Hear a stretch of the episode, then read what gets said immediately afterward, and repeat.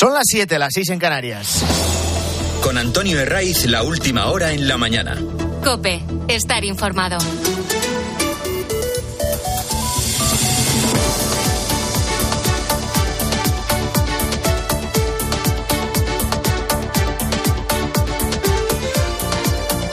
Muy buenos días, bienvenidos a la mañana del fin de semana de Copes 13 de enero y este fresquito que venimos arrastrando especialmente desde el martes miércoles va a empezar a remitir. No hay que confiarse, sobre todo si sales ahora mismo a la calle y lo haces no sé, en Vitoria, en Pamplona, en Burgos, en Valladolid. En estas capitales te vas a encontrar todavía con registros bajo cero que es lo propio de esta época del año. Pero como te digo, la situación va a cambiar y se va a notar con fuerza mañana, con máximas que van a rozar los 25 grados en Valencia y que van a estar por encima de los 20 en muchos puntos de la mitad sur. De esta estabilidad general hay que excluir a Galicia y al entorno de esta comunidad donde una borrasca que han bautizado con el nombre de Hipólito va a dejar nubes y lluvias. Ahora vamos con ese encuentro de confraternización que ha preparado hoy Pedro Sánchez con sus ministros en la finca de Quintos de Mora en Toledo. Como son tantos, les da hasta para jugar un partido de fútbol. 22, 11 y 11 y el árbitro Sánchez. Eh, enseguida vamos también con lo de la subida del salario mínimo. Pero antes hay que explicar ese nuevo avispero, que no es tan nuevo, y cuyos efectos a día de hoy, avispero internacional, cuyos efectos a día de hoy a esta hora son difíciles de calcular. Hay que situarse en Oriente Próximo, en Yemen, donde hay un grupo islamista armado que está financiado por Irán, otra vez Irán, como condimento esencial de todos los conflictos en la zona. Un régimen, el iraní, con el que ha coqueteado y bastante más un partido que ha formado y en parte forma parte del gobierno de España, para que no se nos olvide esto. El caso es que estos hutíes armados, terroristas, llevan desde noviembre intensificando sus ataques contra los buques mercantes que atraviesan el Mar Rojo. No es un mero lugar de tránsito. Estamos hablando de un enclave estratégico, una ruta fundamental por la que se calcula que transita hasta el 15% del comercio mundial. Esto las principales potencias, o las que aspiran a serlo, no se lo pueden permitir, esos ataques.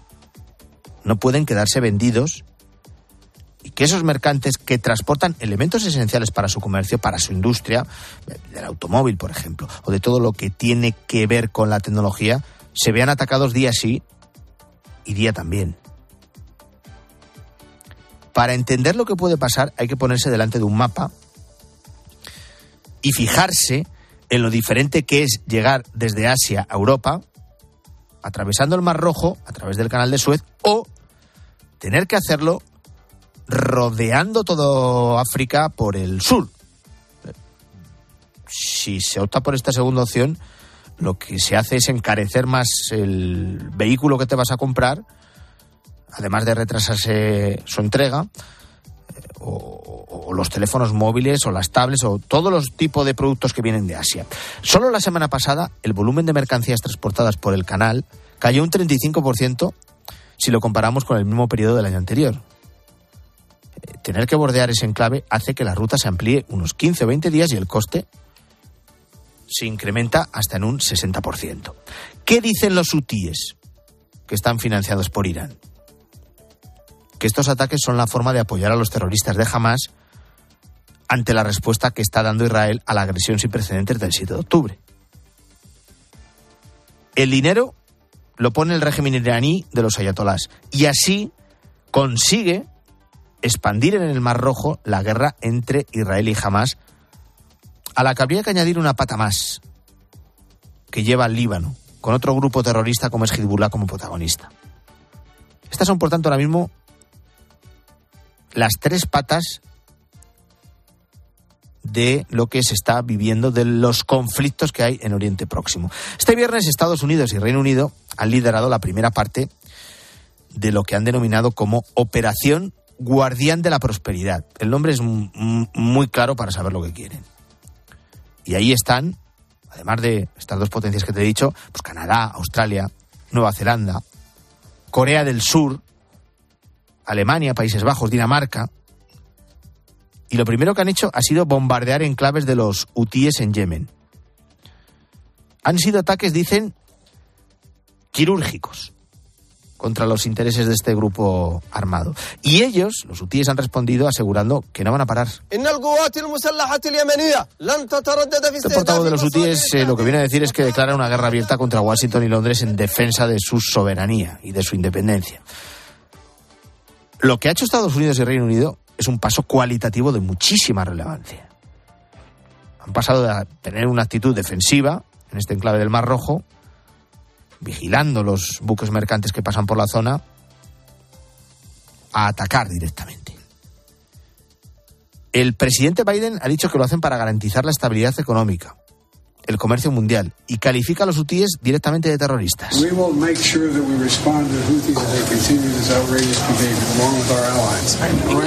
¿Y España qué? Bueno, no hay que ser gran observador para percatarse de que en esa lista de países que te acabo de mencionar, que apoyan la alianza de la Operación Guardián de la Prosperidad, no está el nuestro.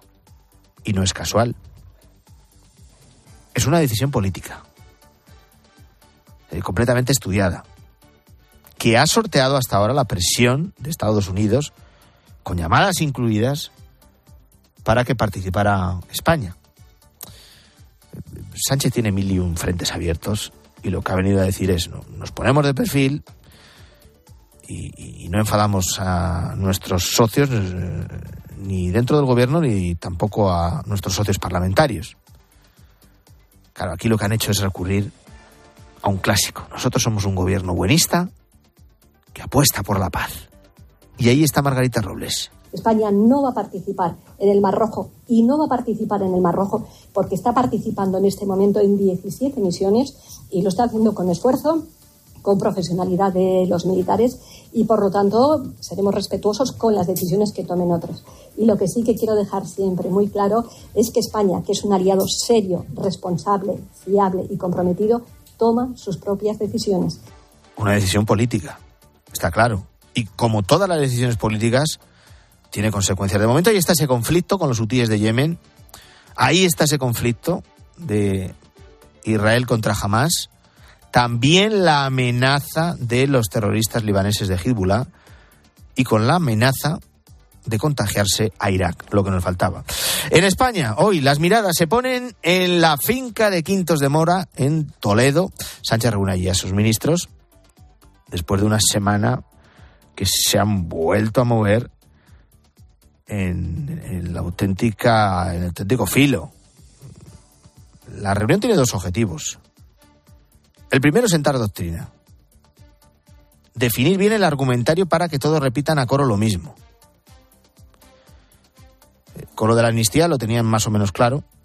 Es algo cuyo desgaste dan por amortizado, aunque sea una ley cuya tramitación está aún en mantillas, aunque tengan todavía que asumir el recibimiento estelar del expresidente fugado del delincuente Puigdemont.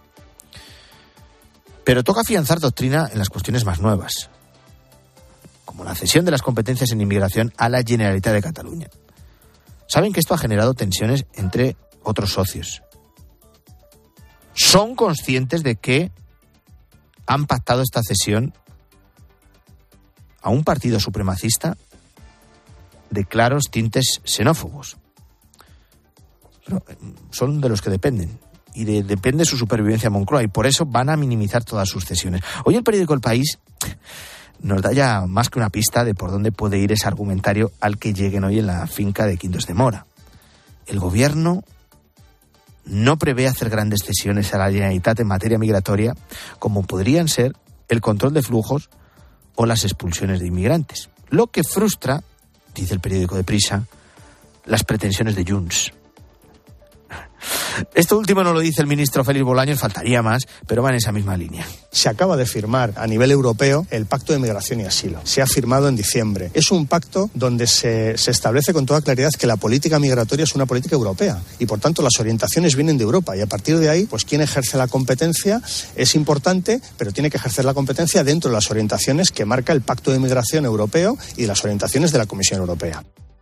¿Y por qué no eh, explican o por qué no muestran por escrito los acuerdos a los que han llegado con Jules. ¿Qué de piruetas tienen que dar para explicar todas las cesiones a los separatistas?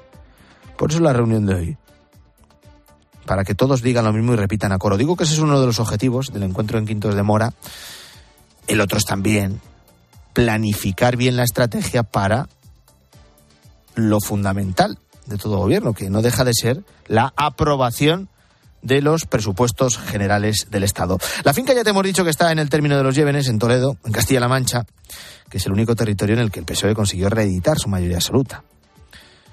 El presidente es Emiliano García Paje, siempre crítico con las políticas de Sánchez, pero que luego al final los socialistas castellano-manchegos terminan avalando todas las políticas de Sánchez.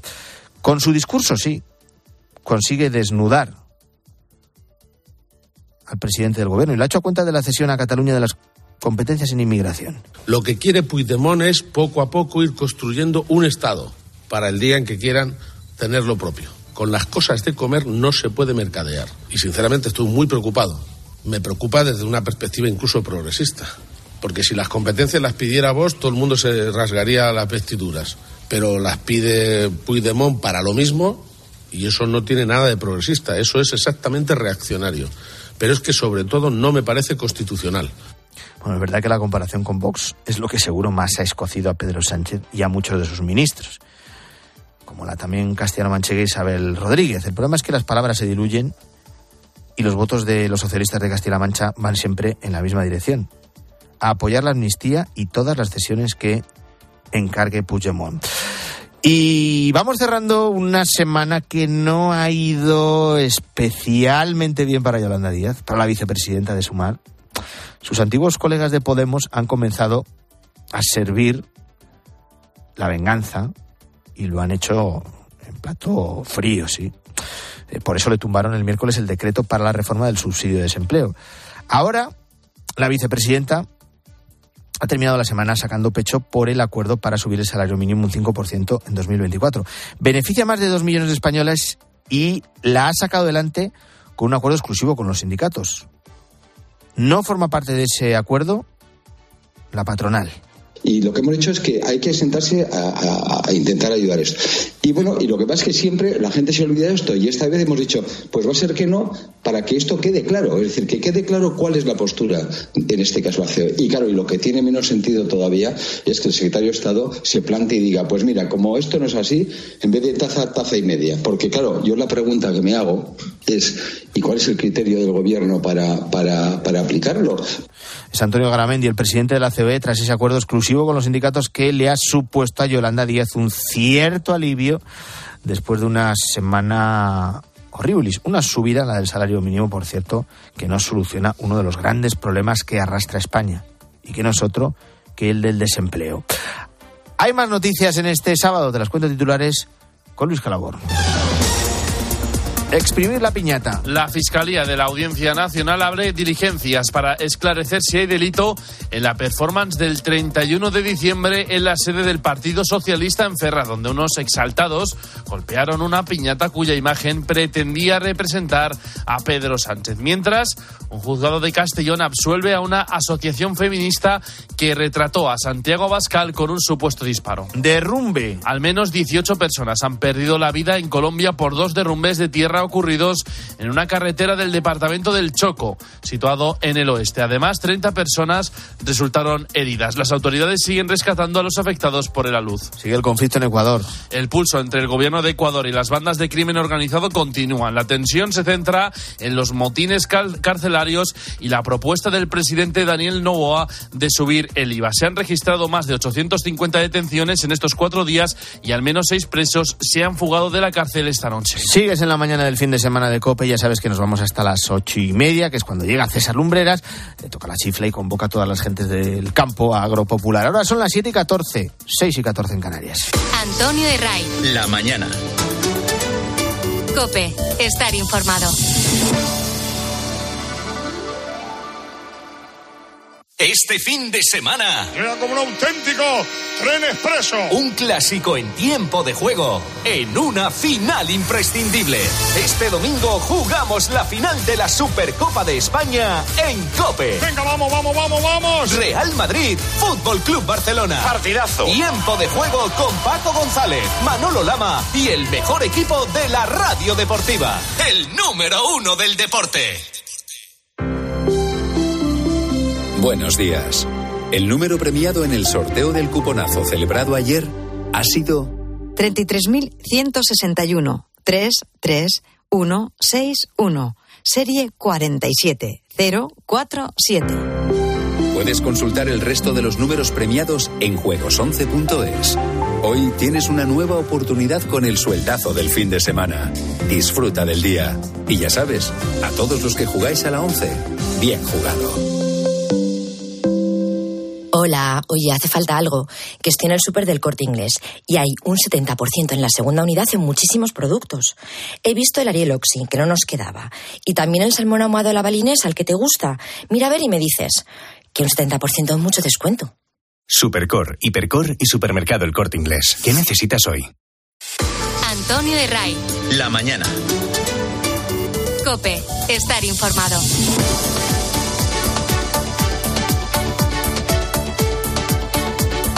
De manera oficial, ya sabemos cómo se comportaron los precios durante todo 2023. Es decir, cómo nos afectó la inflación a nuestros bolsillos. Como titular, podemos decir que 2023 cerró con una moderación del IPC, sin subidas tan acusadas, pero si bajamos a- al detalle, hay que decir que de media subieron un 3,5% más que el año anterior. Si analizamos los datos detenidamente, nos damos cuenta que hacer la compra fue el pasado mes de diciembre casi un 30% más caro que en marzo de 2021, cuando comenzó la espiral inflacionista que vivimos. Eh, alimentos básicos como el aceite valen el doble que hace un año. Claudio Cid. Diciembre ha terminado con una moderación en la subida de los precios. La inflación se ha situado en el 3,1% y el cómputo del año se queda en el 3,5, menos de la mitad del 2022.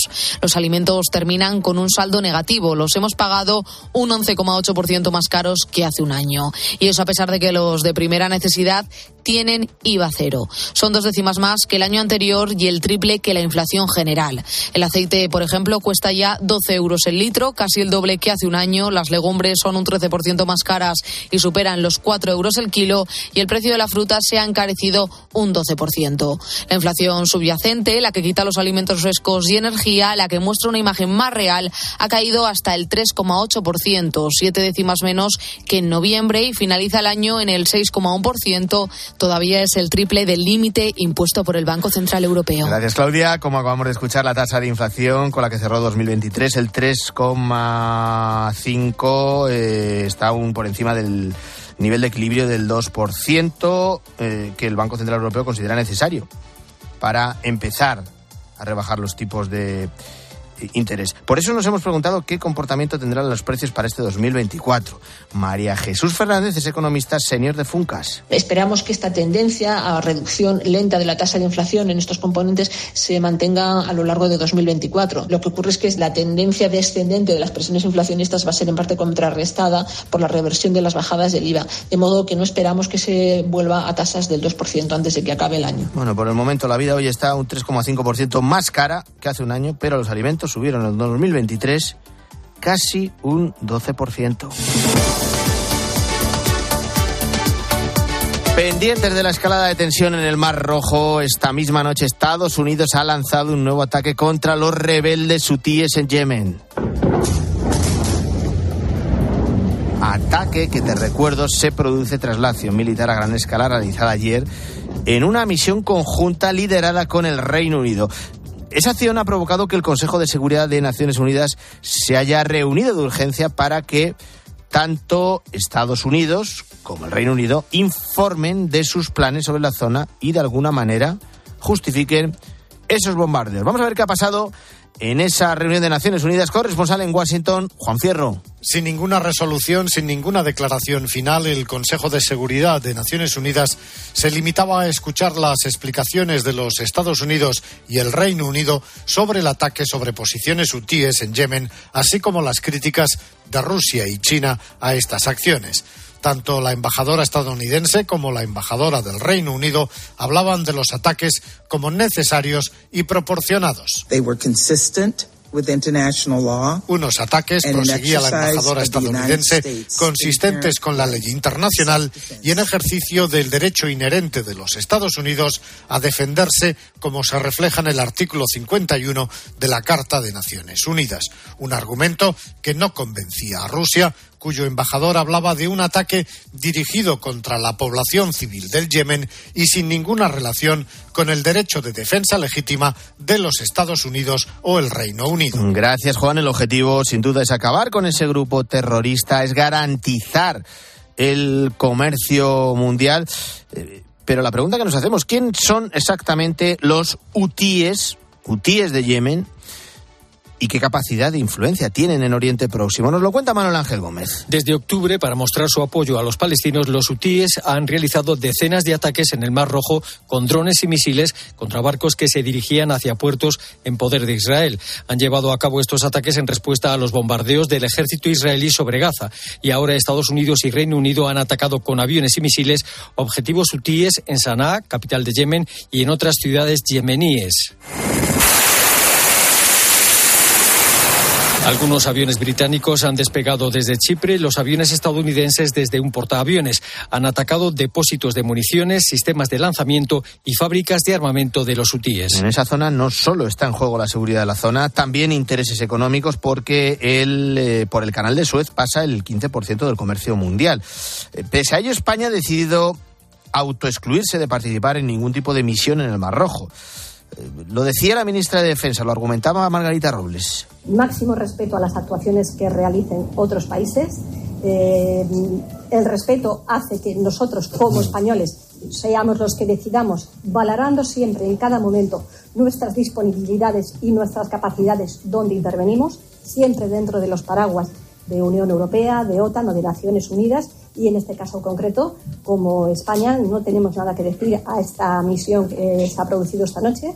Eh, creo que es una, cada país tiene que dar explicaciones de los actos que realiza. Margarita Robles, que estará hoy en Quintos de Mora, en Toledo, en esa reunión convocada por Pedro Sánchez eh, todo el gobierno al completo, los 22 eh, ministros, con los que va a trazar la estrategia de acción del Ejecutivo durante los eh, próximos meses. Es la tercera vez que Pedro Sánchez se reúne con su equipo en esta finca un encuentro de trabajo que no tiene ningún tipo de cobertura informativa, que llega en una semana muy complicada para el Ejecutivo, en el que se ha evidenciado que penden y dependen de un fugado, de un delincuente que está huido de la justicia española y al que han tenido que ceder cuestiones de dudosa legalidad, como son las competencias en inmigración. Vamos a conocer los detalles de esta reunión en la finca Quintos de Mora. Ricardo Rodríguez, buenos días. Buenos días. La residencia propiedad del Estado va a acoger una cita del Gobierno al completo destinada a perfilar el diseño estratégico de las prioridades del trimestre con los presupuestos generales del Estado como corolario. Una luz verde a las cuentas del Estado en abril otorgará un impulso decisivo a Pedro Sánchez para respirar al menos un año. Será el todo nada del presidente, eso trasladan desde la Moncloa, aunque su prefabricada mayoría dispare el precio de los votos de los variopintos costaleros sobre los que descansa la gobernabilidad del país. La extorsión de Junts para salvar esta semana los decretos en el Senado ha añadido nuevos grados de inestabilidad y marca la senda de una legislatura cargada de obstáculos. Una realidad tan palmaria ha quedado grabada en las alturas socialistas. La pretensión pasa por recalcular la dinámica de acción del Ejecutivo para minimizar daños o aminorar la producción legislativa y previsiblemente consensuando antes cualquier paso con los separatistas. Todo ello va a estar muy presente en Quintos de Mora. Precisamente en Toledo. También en esta misma provincia mantienen un encuentro en unas sesiones de trabajo el Partido Popular, la cúpula del PP con Fijó la cabeza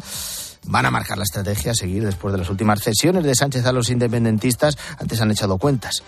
Dicen que si Sánchez hubiera aceptado la oferta que le hizo Fijó, los españoles nos habríamos ahorrado unos 3.400 millones de euros en calefacción en el precio de la carne, del pescado, de las conservas, con la reducción o con la reducción de ministerios. A esto habría que añadirle la rebaja en el IRPF para rentas menores de 40.000 euros. Maribel Sánchez. Ha sido Sánchez el que ha puesto en riesgo las cosas de comer, repiten en el Partido Popular, y los españoles lo van a ver reflejado en sus bolsillos desde este mismo mes de enero. Es más, si hubiera aceptado la oferta del PP, los de Feijo calculan que nos podríamos ahorrar 1.200 millones de euros en calefacción, una cifra similar en el precio de la carne, pescado y conservas, con la rebaja del IVA y otros mil millones en la reducción de ministerios. A esto habría que añadir la rebaja en el IRPF para rentas menores de 40.000 euros. Es la prueba, dicen en Génova, de que si el PP se opuso al decreto anticrisis del gobierno es porque incorporaba medidas insuficientes y que van a dañar el bolsillo de los hogares más necesitados. Y es que, calculadora en mano, quieren hacer frente a la nueva campaña socialista que ataca a Feijó para ocultar los pagos a Puigdemont. Antonio de Ray. La mañana. Cope, estar informado. En menos de un mes, el domingo 11 de febrero, un coro va a cumplir el sueño de cualquier coro el poder cantar en la misa de la Basílica de San Pedro en el Vaticano. Pero además este honor tiene una característica especial. Es un coro que pertenece a Fuente Armejil, un pequeño pueblo de Soria, de tan solo 60 habitantes, la España rural, sin duda. Y para muestras que sus integrantes no son jóvenes, todos son personas mayores. Es el caso de Rufino, tiene 81 años y además para él será la primera vez que salga de la provincia de Soria. En un principio, yo, pero bueno, ¿y dónde voy? Pero claro, después recapacité, digo, esta es una oportunidad única que el Señor nos prepara eh, y yo pensé después, efectivamente, digo, bueno, esta es una ocasión única, si no la aprovecho y salgo, ¿cuándo voy a ir ya? Rufino nos señalaba como artífice de todo a su profesor, es Sertor Díez, y nos ha contado cómo la terrible pandemia que hemos atravesado y que llevó a que la mitad de los integrantes del coro murieran, le movió a buscar un proyecto ilusionante. perdimos bastantes efectivos, nos quedamos en 15 y yo dije, tenemos que hacer algo, después de lo mal que lo hemos pasado, este tiempo sin cantar, tenemos que buscar algo ilusionante, algo, algo motivador. Así ponemos rumbo a las siete y media de la mañana.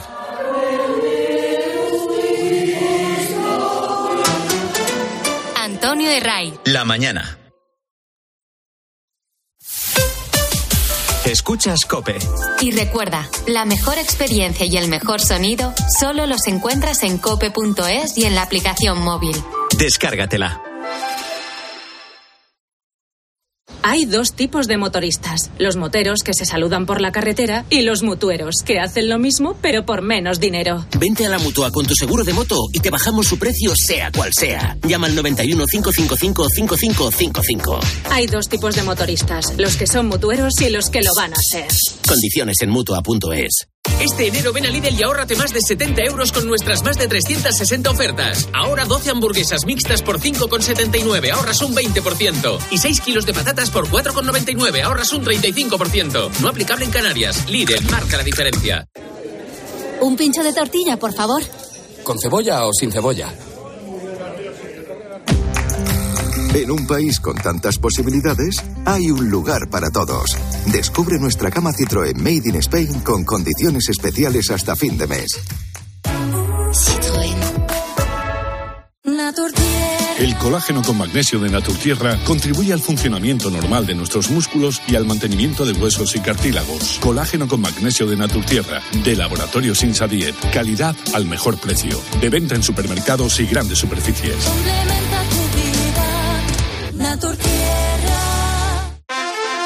Cuando vuelves de unas vacaciones, seguro que quieres encontrarte tu casa tal y como la dejaste, o sea, sin nadie. El seguro de hogar de línea directa con cobertura por ocupación ilegal ahora también se encarga de todo lo importante en caso de que ocupen tu vivienda, para que siempre estés tranquilo cuando no estás en casa. Cámbiate y te bajamos el precio de tu seguro de hogar, sí o sí. Ven directo a lineadirecta.com o llama al 917-700-700. El valor de ser directo. Consulta condiciones.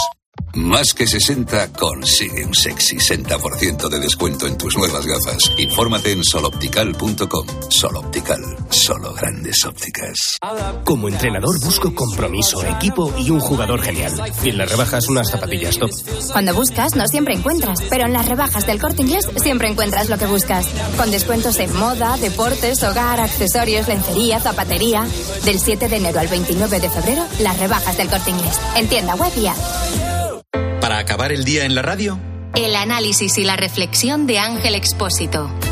Me quiero detener en unos datos que nos afectan a todos y que realmente son escalofriantes. Me refiero al balance de accidentes de tráfico en 2023.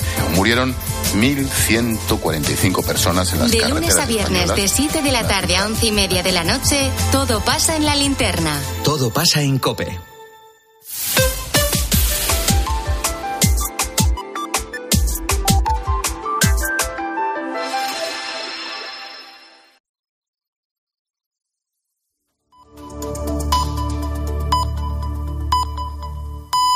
Son las siete y media, las seis y media en Canarias. Con Antonio Herraiz, la última hora en la mañana. Cope, estar informado.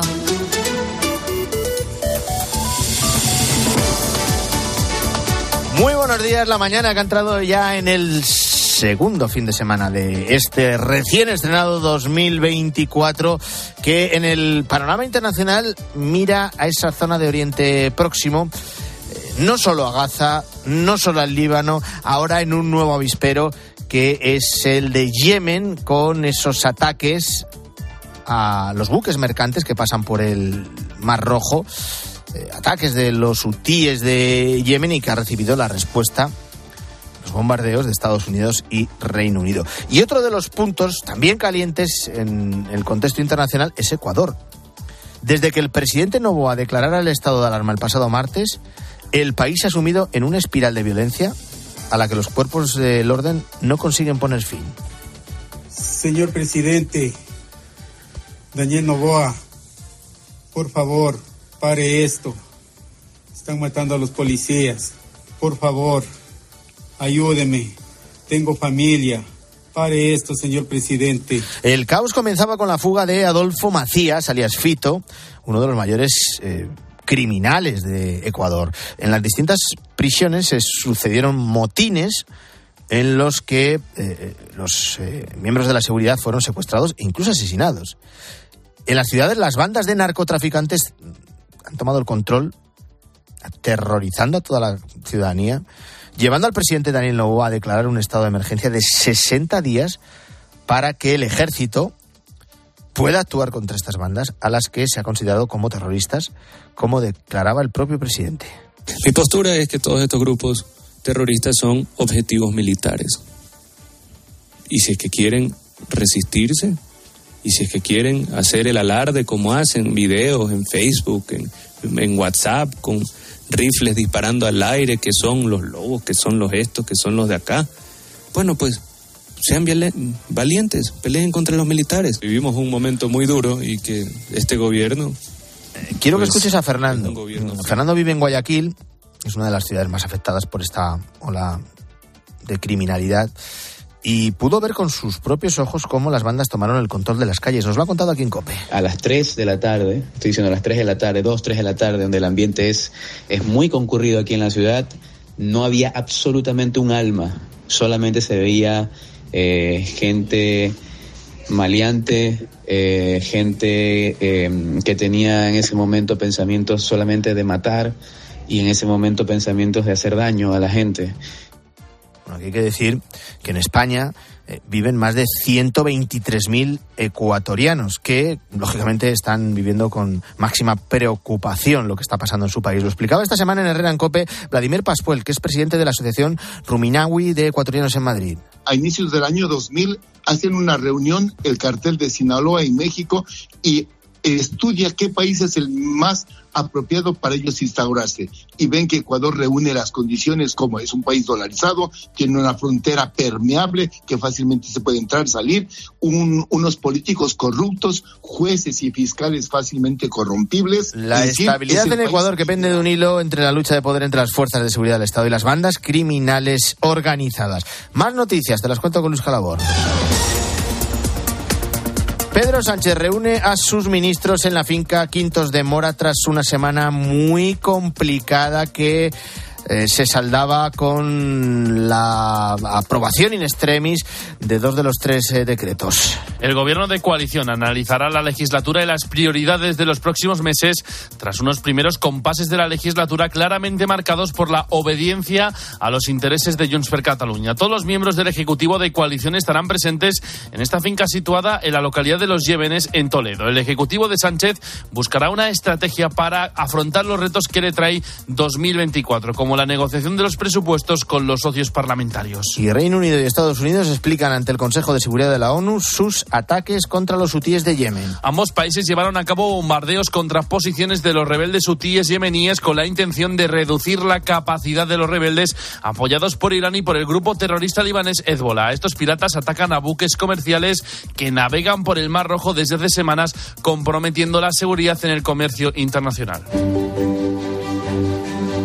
Las necesidades de las personas más vulnerables, como infancia o mayores, se pierden entre tanta noticia de actualidad. En Cruz Roja acompañan cada día a quienes más lo necesitan, sin dejar a nadie atrás. Y esto es gracias a personas que, como tú, se hacen, se hacen socias. Para seguir estando al lado de quienes más lo necesitan es imprescindible tu apoyo y tu compromiso. Visita cruzroja.es y hazte socio. Y este sábado continúa la vigésima jornada de liga con un encuentro destacado. Raúl Iñares. Lo hará con cuatro partidos. A las dos de la tarde, Las Palmas Villarreal. El Mallorca recibe al Celta a las cuatro y cuarto. A las seis y media, el partido de la jornada, el Derby Vasco, Athletic Real Sociedad. Y para cerrar el sábado, el Betis recibirá al Granada a las nueve de la noche. Hay novedades también en el caso Negreira. El confidencial destapó que Sánchez Arminio, jefe de los árbitros en la era Negreira, se pasó horas encerrado en un cuarto destruyendo documentos el día que lo cesaron. Y en el Dakar, Carlos Sainz es el nuevo líder de la sexta jornada. Esto decía el español. Especial difícil los dos días. Al final hemos sobrevivido a ellos, que es importante. Vamos a llegar líderes al, al Rest Day, que es un buen balance de primera semana. Ahora hay que seguir para adelante, como empezamos, día a día, con humildad y a tratar de ir pasando días sin cometer grandes errores y a ver qué pasa. También hay noticias en balonmano. Los hispanos debutaron en el Campeonato de Europa con derrota y dando muy mala imagen. España 29, Croacia 39. Podrás seguir la jornada de liga y todas las novedades del deporte en tiempo de juego a partir de la una de la tarde. Vamos con el repaso a los periódicos de este sábado. Guillermo Vila, buenos días de nuevo. Hola, Antonio. Los periódicos que tratan de explicar las consecuencias de la subida del salario mínimo, sobre todo lo que tiene que ver con el aumento de los costes para la contratación después de un aumento del 54% desde 2018. Las empresas pagarán 1.260 euros más al año por cada empleado, dice ABC, que sostiene también que el coste para el tejido productivo asciende al entorno de 3.000 millones extra en cotizaciones. Muchas empresas van a cobrar, se quejan algunos empresarios en la razón, muchas empresas van a cerrar. De hecho, la subida de costes laborales y del salario mínimo ha costado ya casi 100.000 empleos en el sector agrario. El Mundo explica también que el nuevo salario rebasa ya el 60% del salario medio. Una pequeña victoria para la vicepresidenta Yolanda Díaz tras el fracaso de su decreto anticrisis en el Parlamento. Y en lo que ABC califica de operación de lavado, Díaz no solo se hizo la foto con los sindicatos, sino que hizo una fulgurante aparición en una playa gallega para unirse al Nunca Más contra los Peles durante unos minutos, retratándose con un arel cribando una minúscula porción de un arenal de La Coruña. 7 y 37 seguimos. Seguimos avanzando en la mañana del fin de semana de Cope, acercándonos ya al Ecuador del mes de enero y con la resaca de las últimas cesiones de Sánchez a Puigdemont para salvar in extremis dos de los tres decretos clave del gobierno. Todavía hay mucha letra pequeña que no nos han contado, eh, que tiene complicado encaje incluso legal. Y mucho de lo que ha trascendido es porque lo ha filtrado Junts, como ese supuesto instrumento para forzar la vuelta de las empresas que abandonaron Cataluña. Si este martes, desde la formación catalana, desde la formación separatista, apuntaban incluso a sanciones económicas para las compañías que no regresaran, finalmente acordaron la reforma de la ley de sociedades de capital. Reclaman la derogación de dos artículos en los que se da libertad a las compañías para establecer su sede independientemente de dónde esté su mayor explotación, su mayor negocio. Susana Moneo, buenos días. Hola, muy buenos días, Estamos, Antonio. estamos hablando, Susana, de que casi 9.000 empresas sí. han abandonado Cataluña en los últimos años. Sí, sí, han sido 8.934 empresas las que se fueron desde el 1 de octubre de 2017 ahuyentadas por el proceso. Cambiaron su sede social, aunque su principal actividad económica o su producción la mantuvieron en Cataluña. El Gobierno justifica el acuerdo en que con la reforma se evitará que las empresas hagan ingeniería fiscal, dicen, y que tengan la producción en un sitio y la sede social en otro, en otro territorio, que es donde finalmente pagan los impuestos. Madrid, Valencia y Aragón son las comunidades donde han reinstalado su sede la mayoría de estas sociedades. Y muchas ya han dicho y han repetido en multitud de ocasiones que no tienen intención de volver. Esta semana en el Rancope precisamente hemos escuchado al responsable de una de esas compañías que se vieron obligadas a abandonar Cataluña ante la ausencia de seguridad jurídica y también ante los delirios del intento de golpe separatista. Es Félix Revuelta, presidente de Naturhaus y no pudiéramos ir a una, a una, zona de España en la cual la seguridad jurídica es inexistente, las políticas económicas son irracionales, la política lingüística no te permite captar talento, porque claro, eh, tú coges mañana y quieres fichar a un señor que venga de Estados Unidos, Inglaterra, para tu empresa, y le dices que tiene que venir a Barcelona y no te va a venir, porque claro, en cuanto le dicen que tiene que escolarizar los niños en, catalán, me dice, yo, ¿para qué voy a hacer perder mis hijos en una lengua que se habla en una región? Es que es una cosa absurda. Eh, Feliz Revuelta explicaba mm, así las razones por las que trasladaron la sede de su empresa y sobre todo recalcaba eh, lo de la inseguridad jurídica. Eh, en la mañana del fin de semana de COPE vamos a analizar todo esto y voy a saludar ya a don Jorge Díaz Lanchas, que es profesor de Economía de Comillas y Cale. Profesor, ¿qué tal? Muy buenos días. Buenos días. Bueno, el gobierno ha rechazado eh, que se vayan a imponer eh, multas, al menos eh, de lo que poco que ha trascendido. Esa era la pretensión inicial que desveló Junts. no conocemos todavía el alcance del acuerdo para reformar la ley de sociedades, pero lo cierto es que hay inquietud, hay malestar empresarial. ¿Hasta qué punto supone incrementar los controles? Bueno, o sea, en primer lugar sería pues una medida totalmente arbitraria, ¿no? Eh, que es fruto del juego político y aunque no sabemos si realmente hay negociación sobre ello y si y cuáles serían los detalles, porque sobre todo en este caso estaríamos hablando de, necesitar los detalles, las condiciones en las que se aplicaría políticas en este sentido. Eh, entonces, bueno, eh, con esto quería decir que sería una medida que claramente iría en contra de la integración no solo del mercado único español, sino también del mercado del mercado europeo. O sea, básicamente porque las empresas eh, intentan a lo largo del territorio de un país explotar un poco las ventajas comparativas que tienen eh, esos territorios. Y ya donde esté declarado fiscalmente eh, dentro del mismo país, a efectos del, del, cómputo final, no tiene especialmente em, mucho impacto en las cuentas, en las cuentas fiscales de las regiones. Entonces, donde esté localizado la sede fiscal, bueno, es más un tipo de señalización hacia el exterior más que un, efecto fiscal propiamente. Sí, don Félix, se da a entender desde el Gobierno que hay compañías que están haciendo trampas o que bordean la ley, pero mm, ¿esto va a facilitar la vuelta de esas compañías o además impedirá por inseguridad jurídica que se instalen nuevas sociedades? Bueno, claramente estaría lanzando un mensaje de que puedes tener un, un, eh, costes adicionales, puramente en este caso eh, arbitrarios, y obviamente acrecentaría la, inestabilidad política y sobre todo la institucional, porque puesto que no estarían jugando con reglas claras y definidas acerca de dónde instalar la planta. Entonces eso incluso podría repercutir a la, a la, productividad de la economía española. No solo estamos hablando de, de aquellas regiones donde potencialmente e hipotéticamente se podrían mover las empresas, sino en conjunto de la, de, de la economía española se podría haber resentido simplemente porque no se da credibilidad o eh, tranquilidad en un periodo temporal lo suficientemente largo. Además que en cualquier caso se tendría que justificar y argumentar muy bien cuál es el hecho punitivo o sanción que se estaría provocando por el hecho de que una, de que una empresa esté localizada en otra provincia dentro del mismo país. Entonces eh, y, multarle por ello. Entonces bueno pues en ese sentido eh, yo creo que no entra o sea no entra dentro de, de aquellos eh, condiciones por las cuales se puede se puede eh, eh, declarar una infracción a una empresa, ¿no? En todas estas nuevas cesiones del gobierno de Sánchez al partido Puigdemont, evidentemente entra en juego la política. Pero si nos ceñimos o nos centramos exclusivamente en lo empresarial, mm, en lo económico, ¿Qué es lo que determina que una empresa se instale en un lugar o en otro? ¿Qué debería hacerse para atraer precisamente negocio? que es lo que reclama ahora Junts, después de ver cómo casi 9.000 empresas se han eh, ido de Cataluña en los últimos años. Bueno, si es que ellos, eh, o sea, el querer intentar aplicar una medida de este tipo o buscar desde una sesión en este sentido por parte del gobierno central, lo que está reconociendo implícitamente Junts es que lo que necesita una, una empresa para poder instalarse en una región y no en otra dentro del mismo país, básicamente es tener tranquilidad y seguridad jurídica, saber que en 10, 15, 20 años no va a haber un cambio normativo totalmente arbitrario, que no venga incluso defendido o potenciado por la Unión Europea. Entonces, lo que quiero decir con esto es que. Pero es que precisamente es eso lo que no les están garantizando ahora mismo.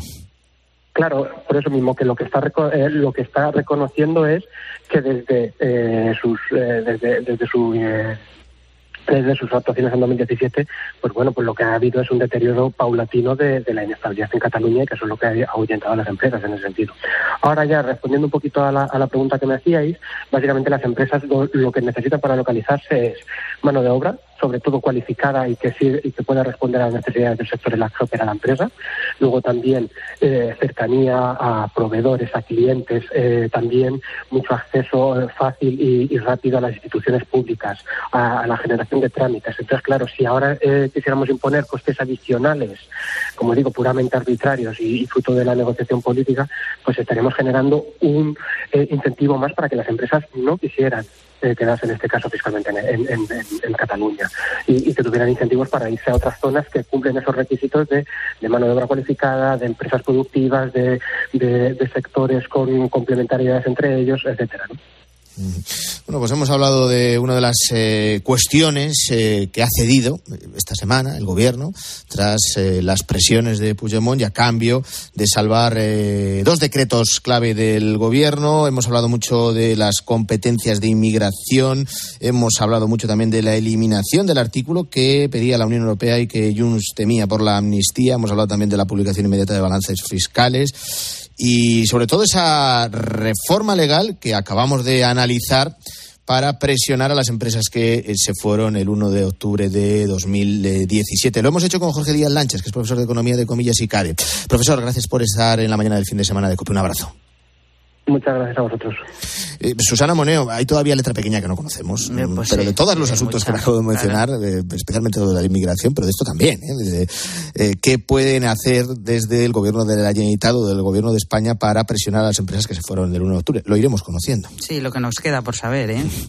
Buen fin de semana, Susana, gracias. Un abrazo.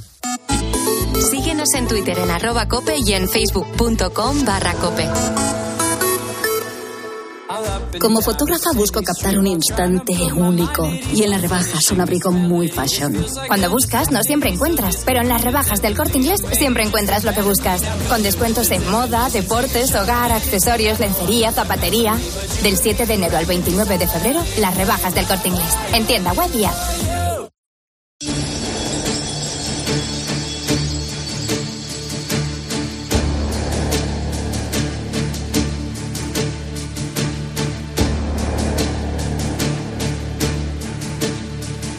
Antes de que nos den las 8, como cada sábado en la mañana del fin de semana de Cope, es momento de irnos al cine. Quedan dos meses para la gala de los Oscar. Esta semana hemos conocido los ganadores de los Globo, los que ha arrasado Oppenheimer, de Christopher Nolan. Se fue de vacío la Sociedad de la Nieve de Bayona, eh, que todavía tiene opciones, claro está, para los Oscar será, ya digo, dentro de dos meses, el 11 de marzo. De momento vamos con los estrenos de esta semana. Jerónimo, José Martín, Jero, ¿qué tal? Buenos días. Buenos días, ¿cómo estás? Eh, lo que resta también, que no lo he dicho, es menos de un mes para la gala de los Goya que este año se entregan, si no recuerdo mal, en Valladolid, ¿no? Sí, Y el, el primer estreno de la semana tiene varias nominaciones a los galardones del cine español. Es lo último del director Salvador Calvo, con un buen reparto, un guion que no te termina de convencer y que ha llamado Valle de Sombras. Estamos en tierra de dioses. Este es el paraíso. Hay que ser muy fuerte para sobrevivir a las montañas. ¿Estás preparado para contarles qué pasó? Bueno, vaya por delante que tiene muchas virtudes esta película. Para, empezar, está rodada en el Himalaya, en la zona india, en el valle de Cuyu, que es donde se ambienta esto en el año 1999. Una pareja de españoles, él y ella con el hijo de ella van allí de vacaciones, en fin, un poco frívolamente, porque ya desde el principio hay un enfrentamiento entre las dos culturas en busca de marihuana y de sexo, no, hay, no dan para mucho los protagonistas, y sufren eh, una experiencia muy traumática que lleva sobre todo al protagonista, Miguel Herrán, eh, que lo interpreta Miguel Herrán, a, eh, recordemos este chaval joven que ganó el Goya hace años y que ha protagonizado La Casa de Papel, ahora Los Farad, está en plena forma el tipo. Eh, también físicamente, porque es una película de aventuras. Empieza como un thriller, luego sigue como un drama conyugal y luego como una película de aventuras en el Himalaya, con encuentro también con el budismo, los lamas, en fin.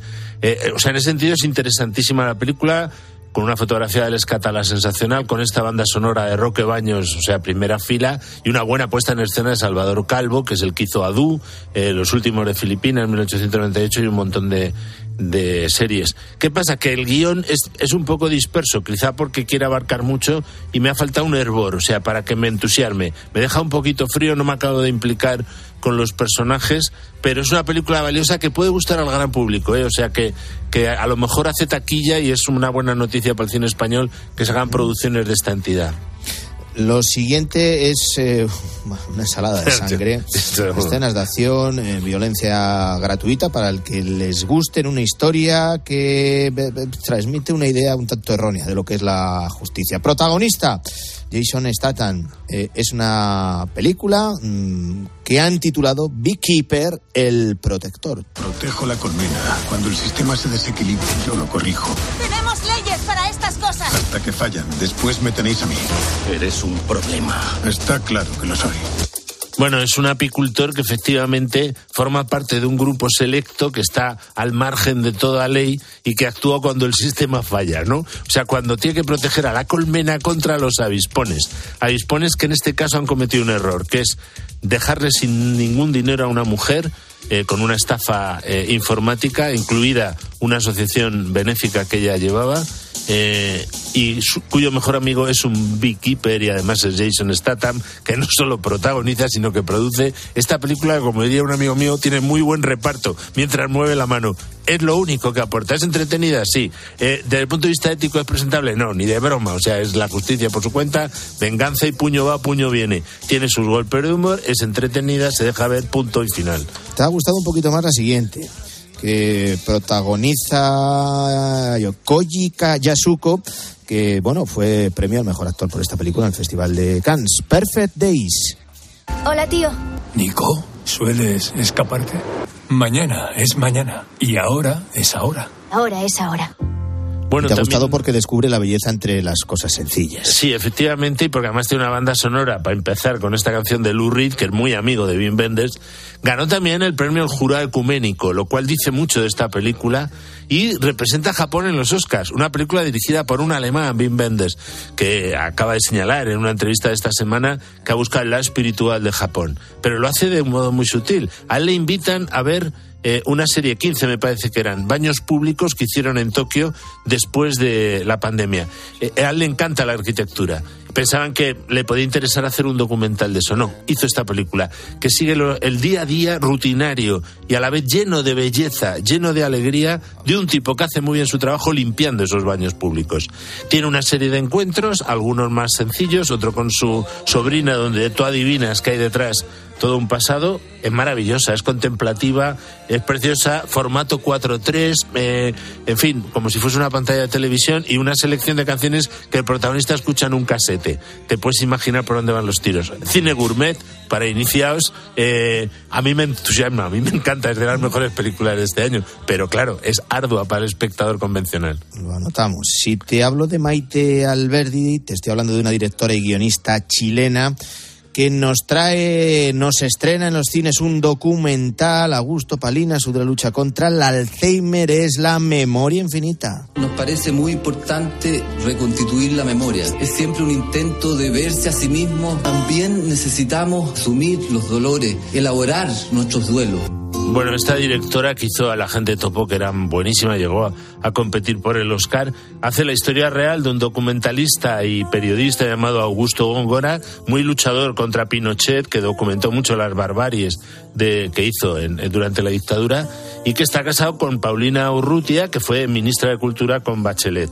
¿Qué pasa? Que con 62 años empieza a tener Alzheimer él. Y empezaron a filmarlo. Entonces todo ese material lo ha manejado Maite Alberdi para hacer un elogio del amor que sienten y del sacrificio que supone para ella sacar adelante la enfermedad de él. Es una preciosidad, es un elogio del amor conyugal eh, en la vida, en la muerte, en la enfermedad y en la... Está magnífico, o sea, es una película preciosa que opta fue premio el jurado en el Festival de San y opta al Goya a la mejor película iberoamericana. Desde luego es muy valiosa y mucho más valiosa que las otras dos películas que la habíamos visto, no hace falta que pongamos la música, si te parece las comentamos. El rapto, yo no sé si tú has oído hablar de este caso, que era el caso Mortara. Mortara, del secuestro de Edgardo Mortara. Esto es este chaval eh, judío que en el siglo XIX estaba en los estados pontificios y decía la ley que si alguien se convertía al catolicismo tenía que ser educado en el catolicismo. Y entonces, una criada cristiana, que no podían tenerla, por cierto, bautiza en, artículo mortis, o sea, a punto de morir a un bebé. Entonces, cuando se enteran las autoridades eclesiásticas, eh, cogen al niño. Entonces, se llamó siempre el secuestro. Eh, ¿Qué pasa? Que era dirigido Marco Veloquio, que es comunista y militantemente anticatólico, con lo cual, ponderada no es. Conviene mm, revisar la historia, es una buena ocasión de hacerlo, porque es una historia discutible, por supuesto, con todas las soluciones, pero el retrato que hace Pío Nono es caricaturesco.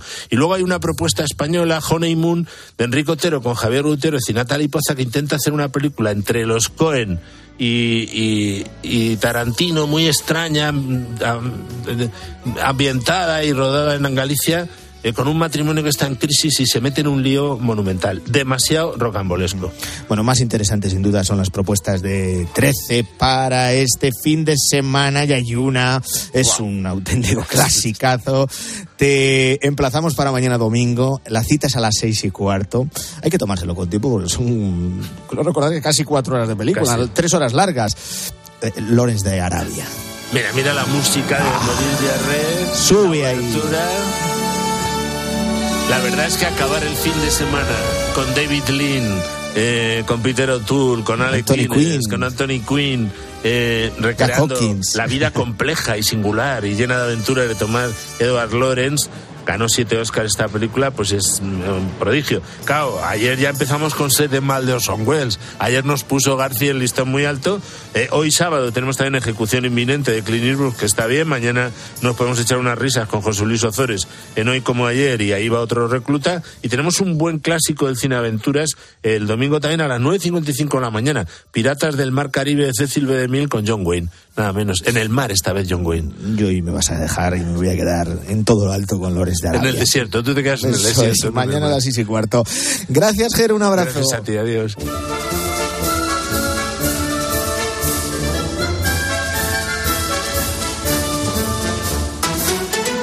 Antonio de Ray. La mañana. Escuchas Cope. Y recuerda, la mejor experiencia y el mejor sonido solo los encuentras en cope.es y en la aplicación móvil. Descárgatela. ¿Eres profesional de la construcción y la reforma? En Leroy Merlin te ayudamos a llevar a cabo cada reforma con éxito, haciendo tus compras más fáciles, con un equipo de expertos dispuestos a ayudarte en lo que necesites y más de 100 tiendas pro con horario ampliado desde las 7 de la mañana. Si eres profesional, únete al Club Pro y descubre muchas más ventajas. Leroy Merlin, ahora somos más pro. ¿En qué capítulo de tu vida estás ahora? ¿Quieres hacer una reforma o cambiar de coche? ¿Tus hijos ya necesitan un ordenador para cada uno? ¿O quizás alguno ya empieza la universidad? ¿Habéis encontrado el amor y buscáis un nidito? En Cofidis sabemos que dentro de una vida hay muchas vidas y por eso llevamos 30 años ayudándote a vivirlas todas. Cofidis, cuenta con nosotros. Pero qué ricos están estos tomates. Son nuevos, se llaman mar azul. ¿Qué pasa? ¿Que se cultivan en el mar? Sí, hombre, como el mejillón. Que no, que son de Motril, de la empresa hortícola Guadalfeo. ¿Y por qué son azules? Porque tienen antocianinas. Muy sanos. Y ricos. Tomates mar azul, la mar de sanos, la mar de buenos. Si abres el libro del bien vivir por la página 9 podrás leer la siguiente reflexión. La felicidad no te la dan los metros cuadrados. La felicidad te la dan aquellos con quien los compartes. Con el cupón diario de la 11 puedes ganar hasta 500.000 euros de lunes a jueves y practicar el bien vivir. Cupón diario de la 11. Te toca bien vivir. A todos los que jugáis a la 11, bien jugado. Juega responsablemente y solo si eres mayor de edad. ¿Y tú? ¿Por qué necesitas fluchos? Porque es tiempo de pensar en lo que te gusta, en la moda que te hace sentir vivo, chic, casual, sport. Nueva colección de otoño-invierno de fluchos. La nueva moda que viene y la tecnología más avanzada en comodidad unidas en tus zapatos. ¿Y tú? ¿Por qué necesitas fluchos? Fluchos. Comodidad absoluta. Javi, ese jersey te queda como el maniquí. Perfecto. Cariño, ¿es que le estás hablando al maniquí? Si no ves bien, ven a las regafas de General Óptica. Ahora tienes todas las gafas con un 40% de descuento en cristales. General Óptica, tu mirada eres tú. ¿Hasta cuándo va a subir el aceite de oliva? ¿Cuánto se va a encarecer la cesta de la compra? La respuesta a esta y a más preguntas las encuentras este sábado desde las ocho y media de la mañana en Agropopular con César Lumbreras.